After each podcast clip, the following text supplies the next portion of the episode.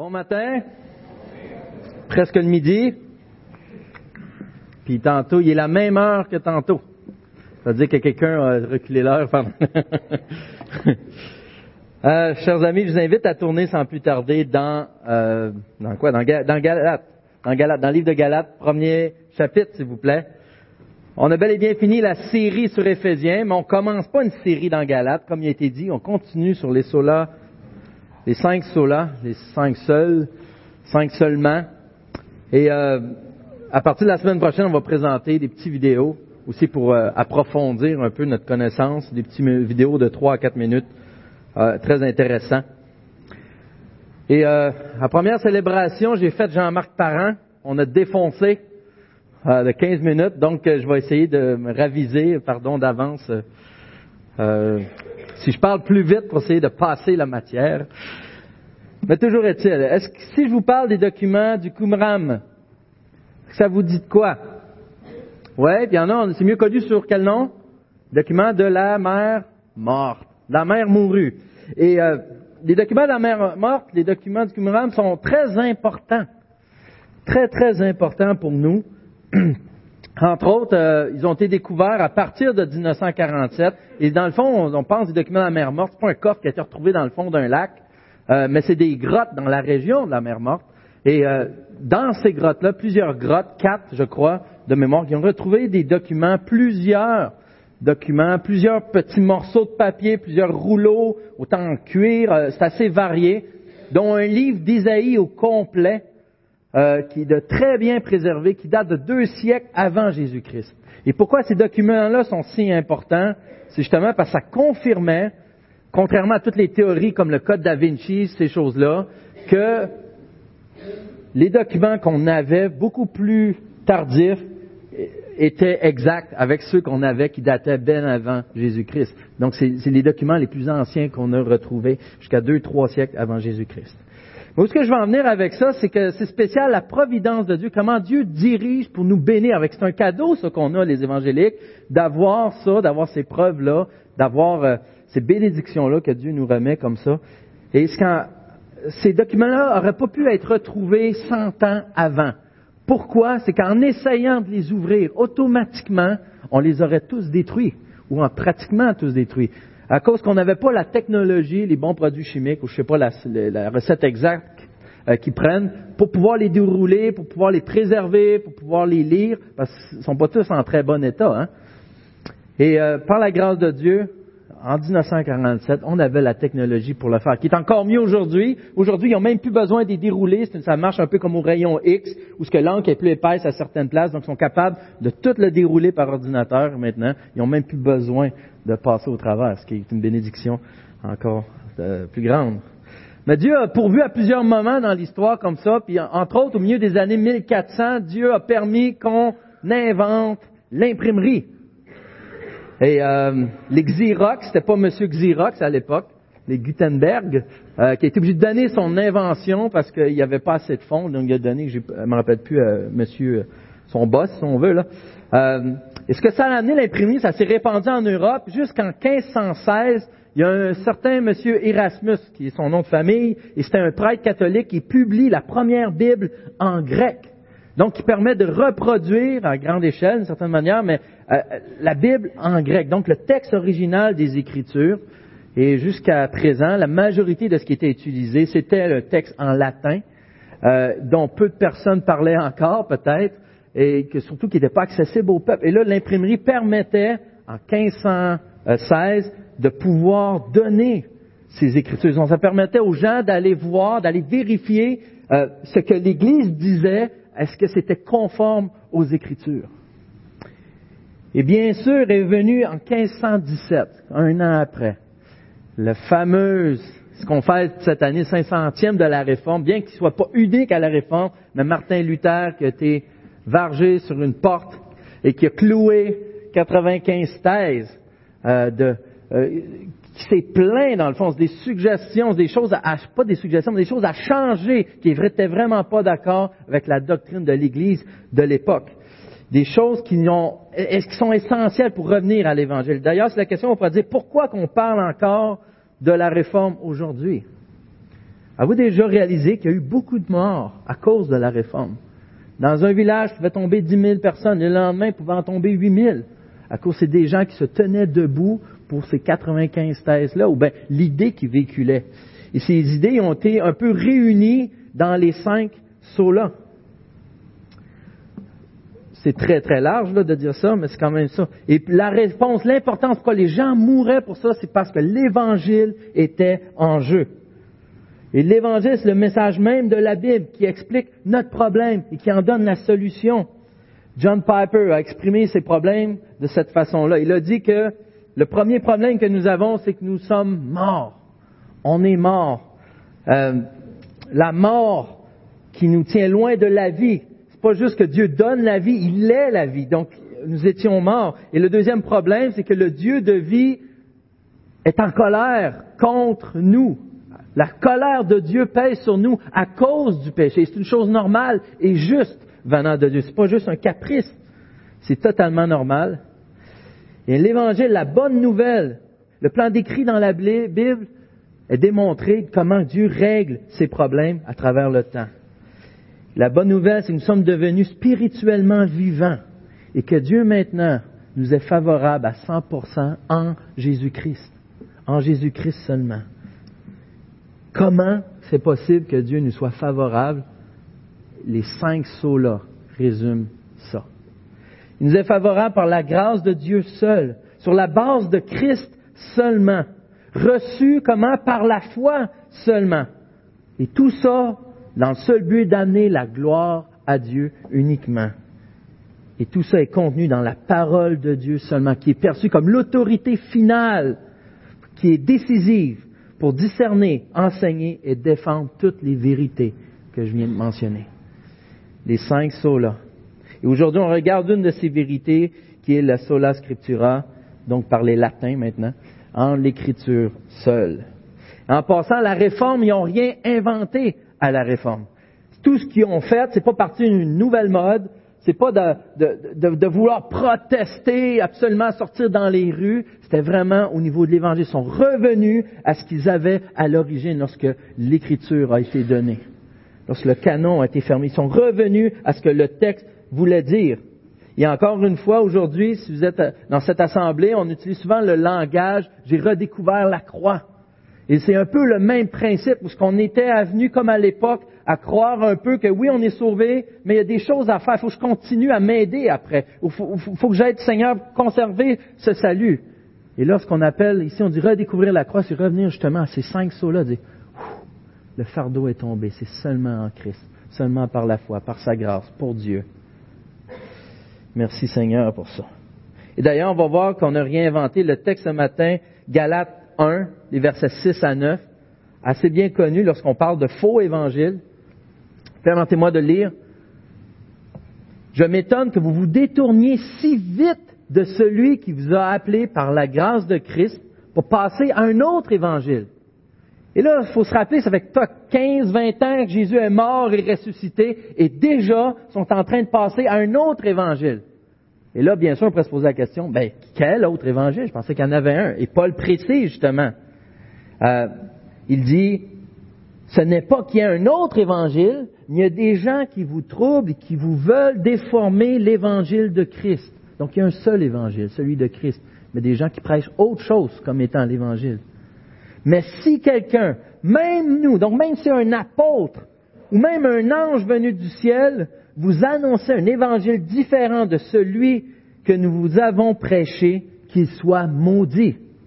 Qu'il soit maudit. C'est pas dit à la légère, c'est pas un sac que Paul emploie. Il est sérieux. Qu'il soit maudit pour oser prêcher un autre évangile.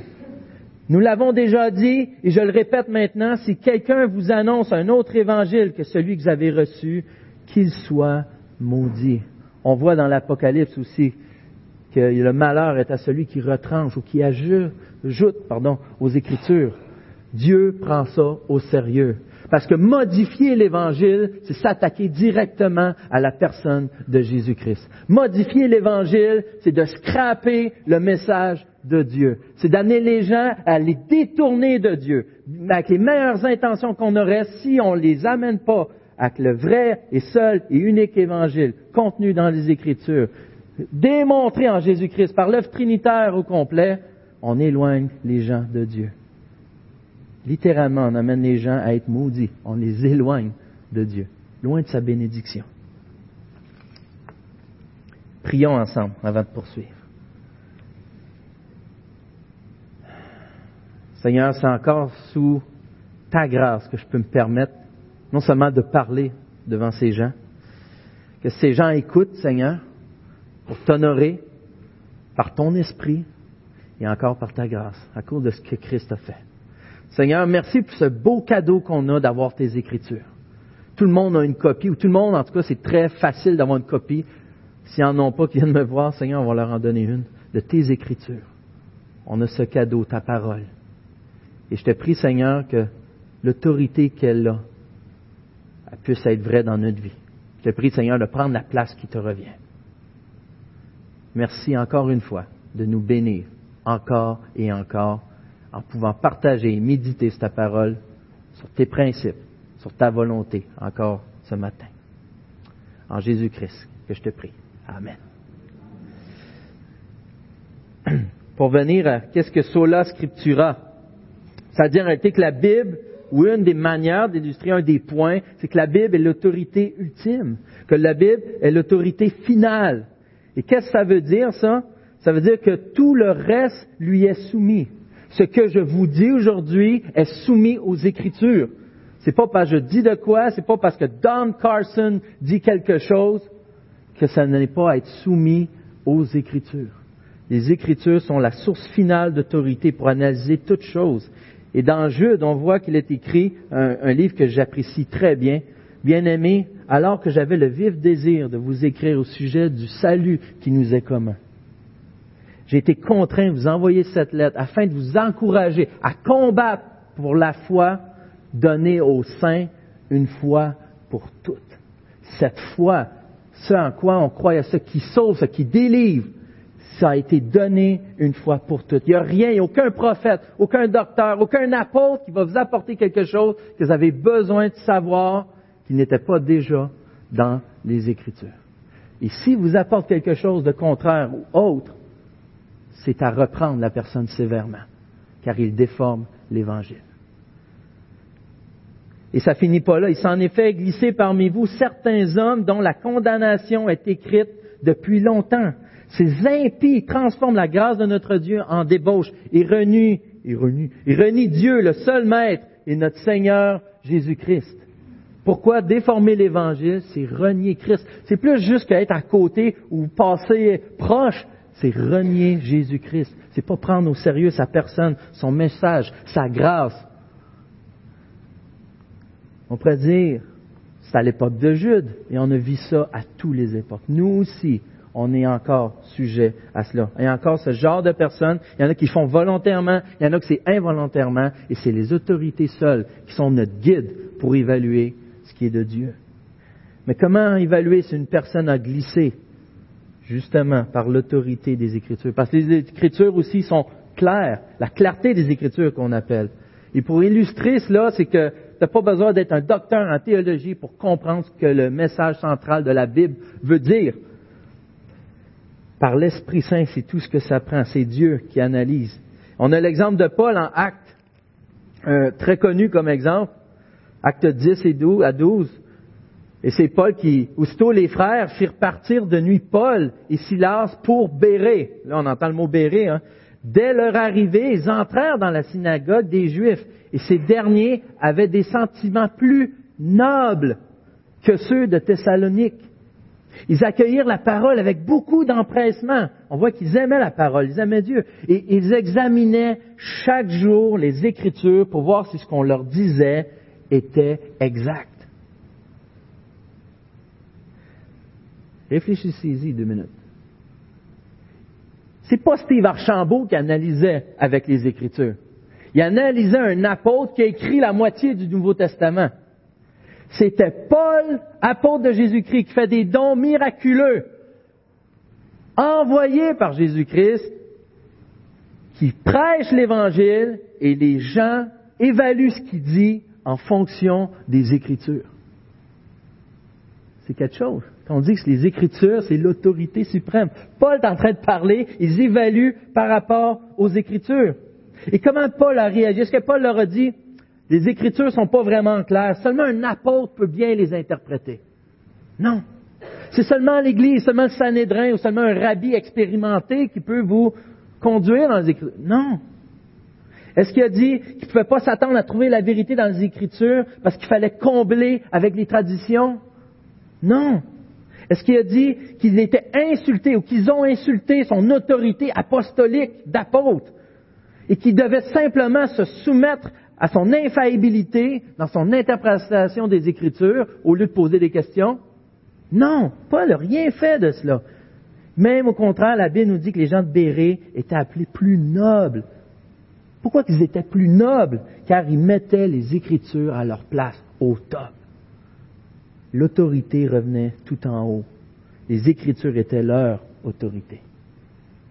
Ils étaient humiliés devant, ils cherchaient la face de Dieu à travers les Écritures, même quand Paul y parle. Même depuis ton enfance, 2 Timothée 3,16, tu connais les saintes écritures qui peuvent te rendre sage en vue du salut par la foi en Jésus-Christ. Toute écriture est inspirée de Dieu et utile pour enseigner, pour convaincre, pour corriger et pour instruire dans la justice. Résumé, c'est bon pour tout. C'est bon pour tout. Mais dans quel sens c'est bon pour tout? Dans quel sens que la Bible, l'autorité des Écritures est suffisante? Qu'est-ce que ça veut dire quand on entend cela, qu'elle est utile et suffisante? Vous savez qu'avant d'être marié, il y a cela combien de temps, chérie? Euh, il y a 15 ans, euh, je cuisinais. Je faisais pas des super mets à tout casser, mais quand même, euh, je ne faisais pas juste du craft dinner. Mais maintenant, après 15 ans de mariage, j'ai de la misère à me rappeler comment on fait un grilled cheese. Ma femme cuisine super bien. Et j'ai besoin de réécouter la petite vie pour savoir comment faire un pâté chinois. Et quand ma femme s'en va à flamme, on y envoie un texte, on a hâte que tu reviennes. Moi, les enfants, on a faim. Et j'ai beau regarder dans la Bible comment même faire un gâteau, je trouve pas les instructions. Alors j'ai pensé à Israël, il y avait des beignes, eux autres, dans le désert. Il y avait comme, c'était comme des beignes, il y avait la manne. Fait été voir comment ils faisaient. Elle apparaissait tout seul. Je fais quoi? Moi, ça n'a pas marché. J'y vais avec humour un peu, mais c'est pour démontrer à quel point que chercher des réponses à tout dans la Bible, c'est insensé. La Bible n'a pas été écrite pour cela. Qu'elle est suffisante n'a pas ce sens du tout. Même pas proche. Le sens d'être suffisant, c'est qu'elle contient tout ce qu'on a besoin de savoir sur l'histoire du salut et donc de la manière de l'obéir, la manière de adorer notre Dieu, ce qu'il attend de nous dans cette démarche qu'il a entreprise. Par contre, ça ne nous laisse pas sans indice pour comment vivre. Ça ne nous indique pas quoi faire avec l'avortement. Mais ça nous donne des principes pour la vie. Ça nous donne des principes pour l'image de Dieu. Ça nous donne des principes pour le prochain, pour l'autrui, pour prendre soin, pour aider, pour pardonner. Il y a plein de choses comme ça ça nous indique. Dans le temps, on entendait dire que c'était péché d'aller voir des vues. Des films pour les plus récents, ça. Peut-être, mais aujourd'hui, beaucoup n'écoutent de la maison. La Bible ne dit pas expressément quoi faire avec la boîte à images, qui est la télévision. Mais la Bible nous dit par contre que ce que tu vas regarder, est-ce que tu vas convoiter? Ah, là on a un indice. Est-ce que tu négliges ta famille dans ce que tu vas faire? Ah, on a un indice. Est-ce que Dieu est déshonoré? Ah, on a un indice. Donc Dieu nous donne des principes. Par contre, elle est suffisante. As tous nos besoins pour l'honorer, pour ce qui s'attend de nous en retour.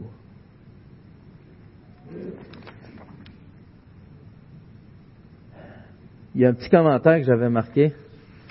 Euh, c'est sola scriptura. Et j'ai vu, je trouvais ça important de faire la différence, et non solo scriptura. Euh, ce que ça veut dire comme différence, c'est sola scriptura, ça veut dire que, dans le fond, la Bible est l'autorité ultime. Ça ne veut pas dire qu'on fait juste la Bible. On ne va plus à l'école, on étudie que la Bible. On ne tient pas compte des données scientifiques, on ne tient pas compte des conseils des gens, on ne tient pas compte des commentaires des pères de l'Église, on ne tient pas compte de Dr. Carson et on ne tient surtout pas compte du prédicateur en avant. Car c'est la Bible seule. Et avec l'Esprit Saint, je suis capable d'arriver à me rappeler de tous les chiffres de la lettre Pi. tout seul. Mais l'idée, c'est pas ça. C'est sola, ça, c'est solo scriptura. Et ce qui est mauvais, c'est pas vrai. C'est l'autorité suprême. Ça veut pas dire qu'on peut pas aller écouter justement ce que les pères de l'Église avaient à dire. Ça veut pas dire qu'on peut pas écouter un prédicateur. C'est la Bible qui le commande. Ça ne veut pas dire qu'on va pas chercher conseil, ça ne veut pas dire qu'on va prier et écouter ce qui a été dit ou ce qui a été fait ou ce qui a été pensé, mais ce que ça veut dire, ça va toujours, toujours, pas d'exception, toujours être évalué en fonction de l'autorité des Écritures. Elle demeure au-dessus de toute chose. Dieu a donné des dons, donné des gens. Je reviens avec Don Carson, où c'est quelqu'un qui va permettre de nous faire comprendre une profondeur, qui ensuite on va analyser avec les Écritures, on va dire, ah ben oui, il avait raison. J'avais pas vu ça. Mais c'est les Écritures qui dominent, qui dominent tout le temps. À vous réaliser aussi que la parole de Dieu, les Écritures, c'est pas juste un texte, c'est pas juste de quoi de plate qui prend de la poussière, c'est pas juste un livre historique comme des autres historiques, c'est pas juste un livre de pensée philosophique, c'est pas juste un livre poétique ou tout ce qu'on pourrait y donner à caractère de comme tu veux, ou une œuvre littéraire digne de Shakespeare. C'est un livre qui est vivant, c'est la parole de Dieu. Et c'est un livre qui est puissant. D'ailleurs, ceux qui ne savent pas, la Bible veut dire le livre. The livre. C'est le livre, OK? S'il est puissant, on a vu avec M. Stéphane Tessier la semaine passée, dans Éphésiens 6, que pour combattre le monde spirituel, les manœuvres du diable, les puissances, les souverains de ce monde, des ténèbres, les esprits du mal, dans les lieux célestes, on voit au verset 17 d'Éphésiens 6, vous faites bon il parle du casse du salut, mais il parle de faire accueil aussi à l'épée de l'esprit, c'est-à-dire la parole de Dieu. C'est quoi l'épée de l'esprit? À quoi combat l'esprit? La parole de Dieu. On va revenir à un autre exemple que Dieu combat avec la parole de Dieu. Mais imaginez qu'un moment que Dieu vous donnait des super pouvoirs pour combattre le mal dans ce monde. Vous êtes devenu un super héros. Ou bien qu'il dit, je veux te faire comprendre c'est quoi ma job de Dieu. Je pense qu'il y avait un film qui a été fait avec ça. Et, je, te, donne le pouvoir de t'occuper de Saint-Hyacinthe avec mes pouvoirs divins. Vous pensez de quelle manière vous éradiqueriez le mal? De quelle manière feriez affaire avec les injustices? Je ne sais pas si on aurait la cape et les bobettes par-dessus notre linge, mais peut-être qu'on aurait tendance à, toi là, là il obéit pas de suite.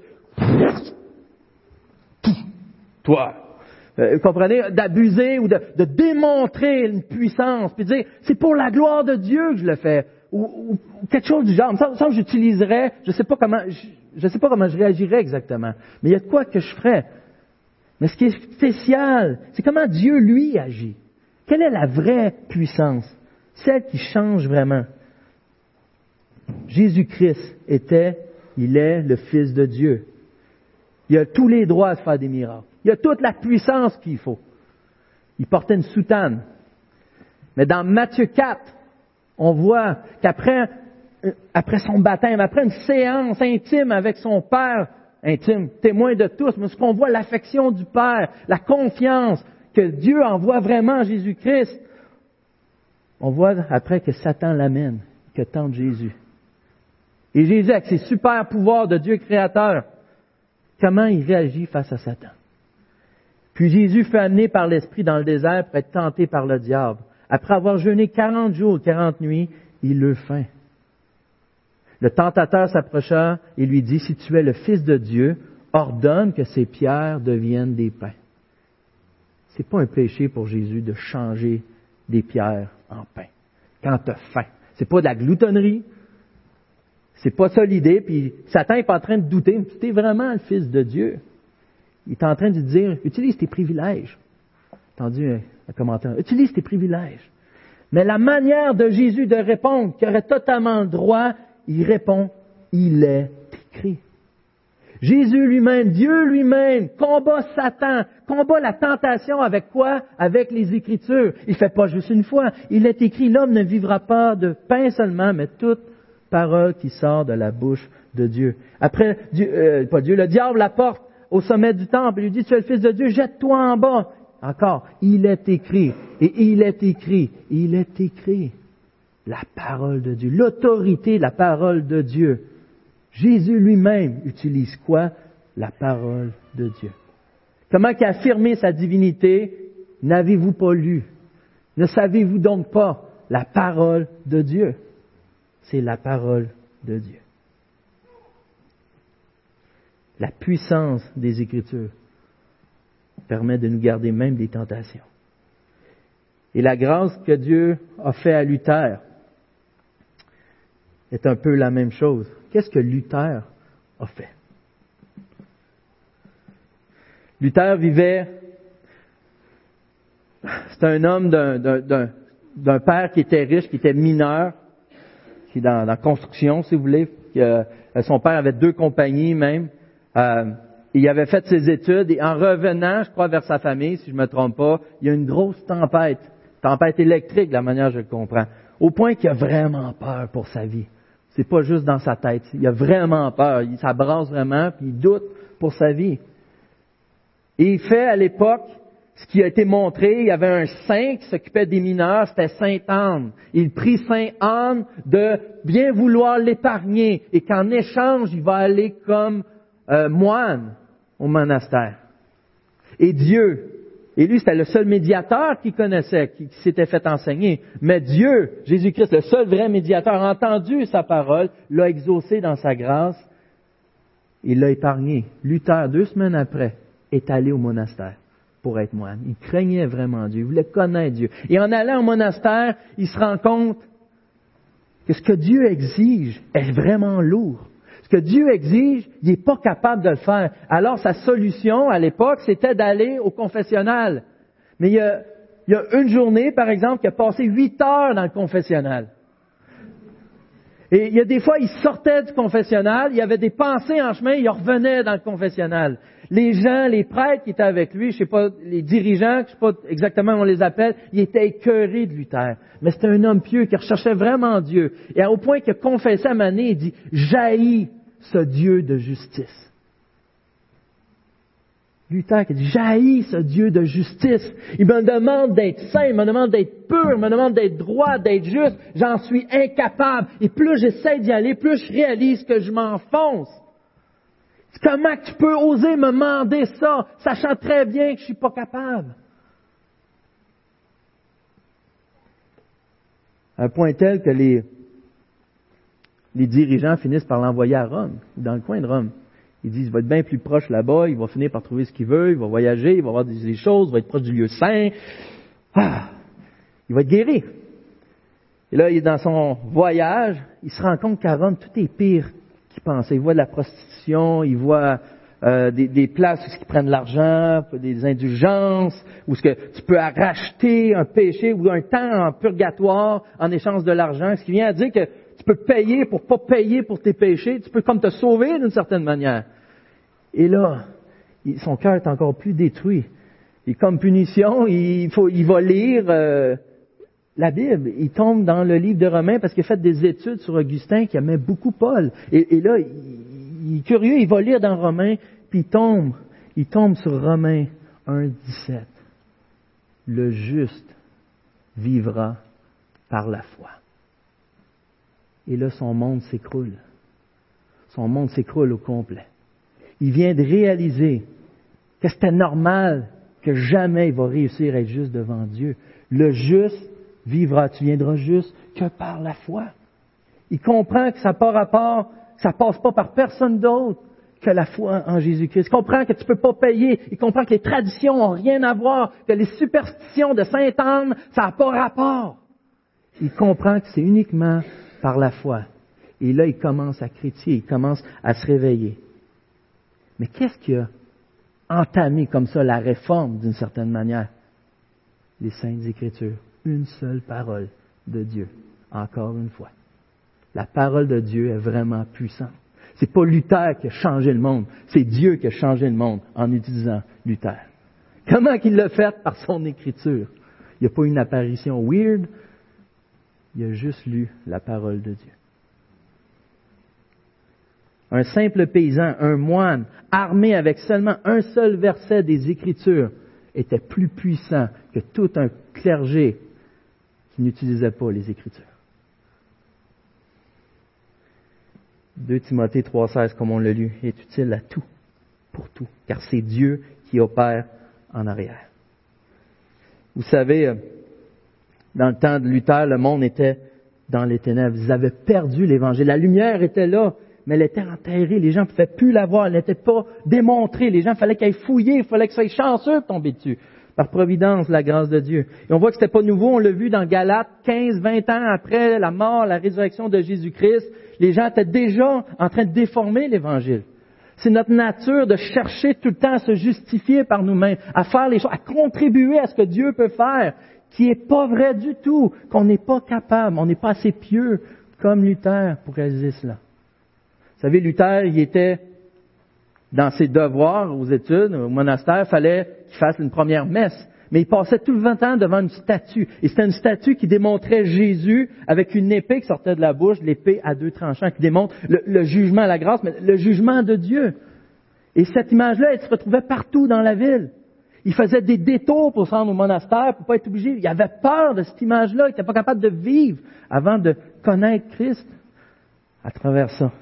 Et lorsqu'il fallait qu'il aille prêcher sa première messe, il fallait, que, je crois je suis bien compris, qu'il fallait qu'il s'agenouille devant cette image, il fallait qu'il fasse une prière. Il n'a pas été capable, il est parti en courant. Il avait une réelle peur, une réelle crainte de Dieu. Il voyait aucune sortie. C'est la même chose dans nos vies. On peut se mentir, on peut croire plein des choses.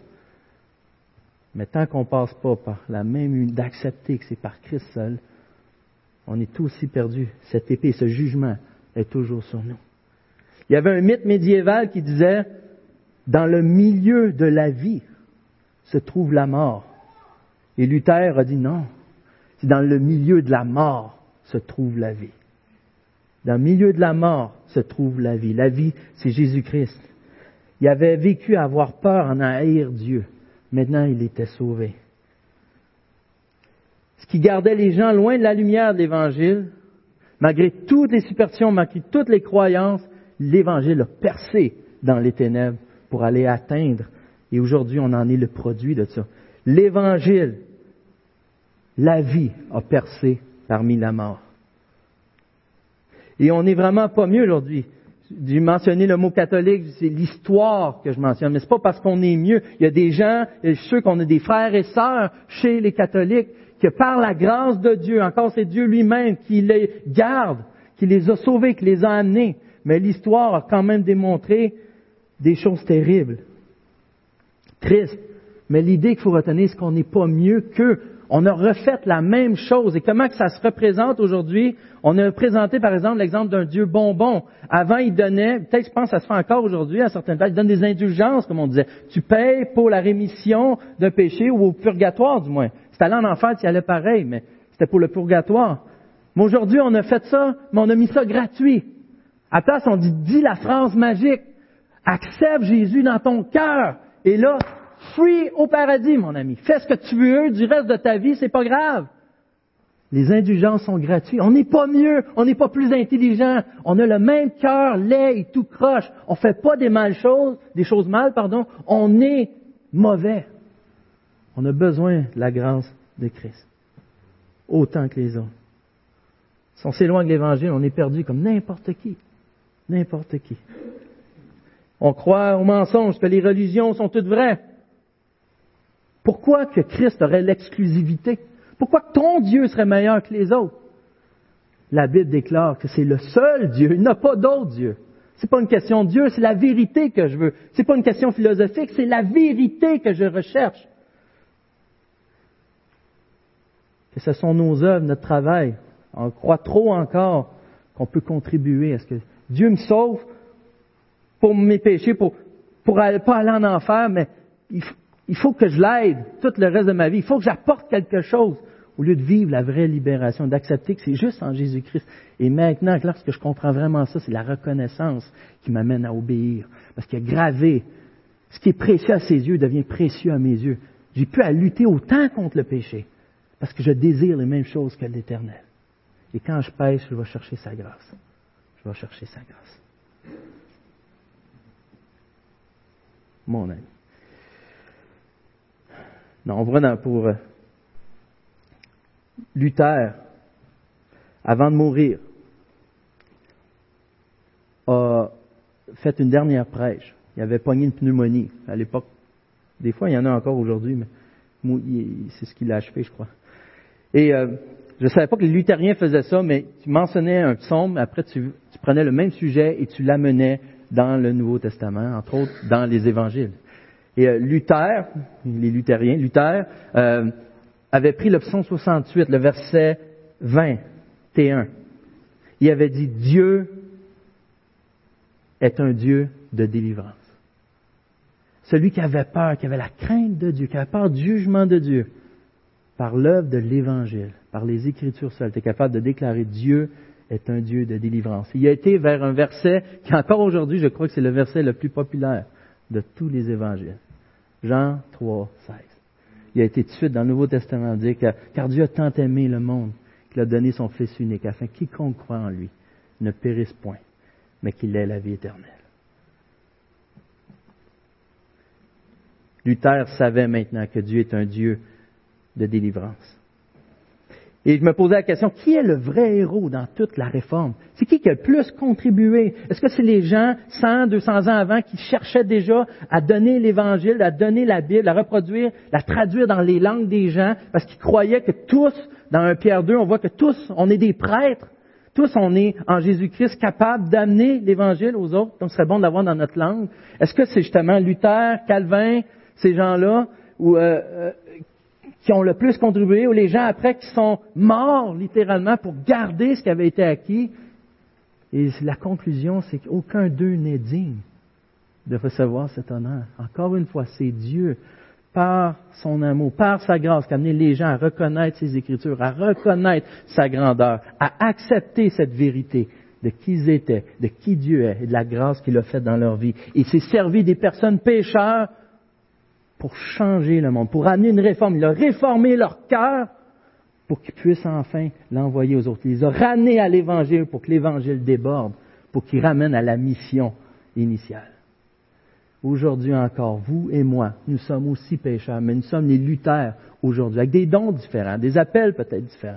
Mais on est aussi pécheurs, on a autant besoin d'être réformés constamment, à tous les jours, de goûter à cet évangile afin de l'offrir à tous les autres. Ah, finalement, on peut avoir confiance à cause des Écritures seules qu'on sait justement comment aimer Dieu, qu'on sait justement de quoi Dieu s'attend de nous, qu'on sait que son amour est irréfutable en Jésus-Christ, qui est inconditionnel. On peut avoir confiance, on peut savoir maintenant s'en aller dans la joie et l'adorer, parce qu'on notre sauvetage est fait par notre foi seulement, par la grâce seulement en Jésus seulement et pour la gloire de Dieu. Et le tout est compris dans les saintes écritures. Prions juste avant la Sainte Sainte, s'il vous plaît.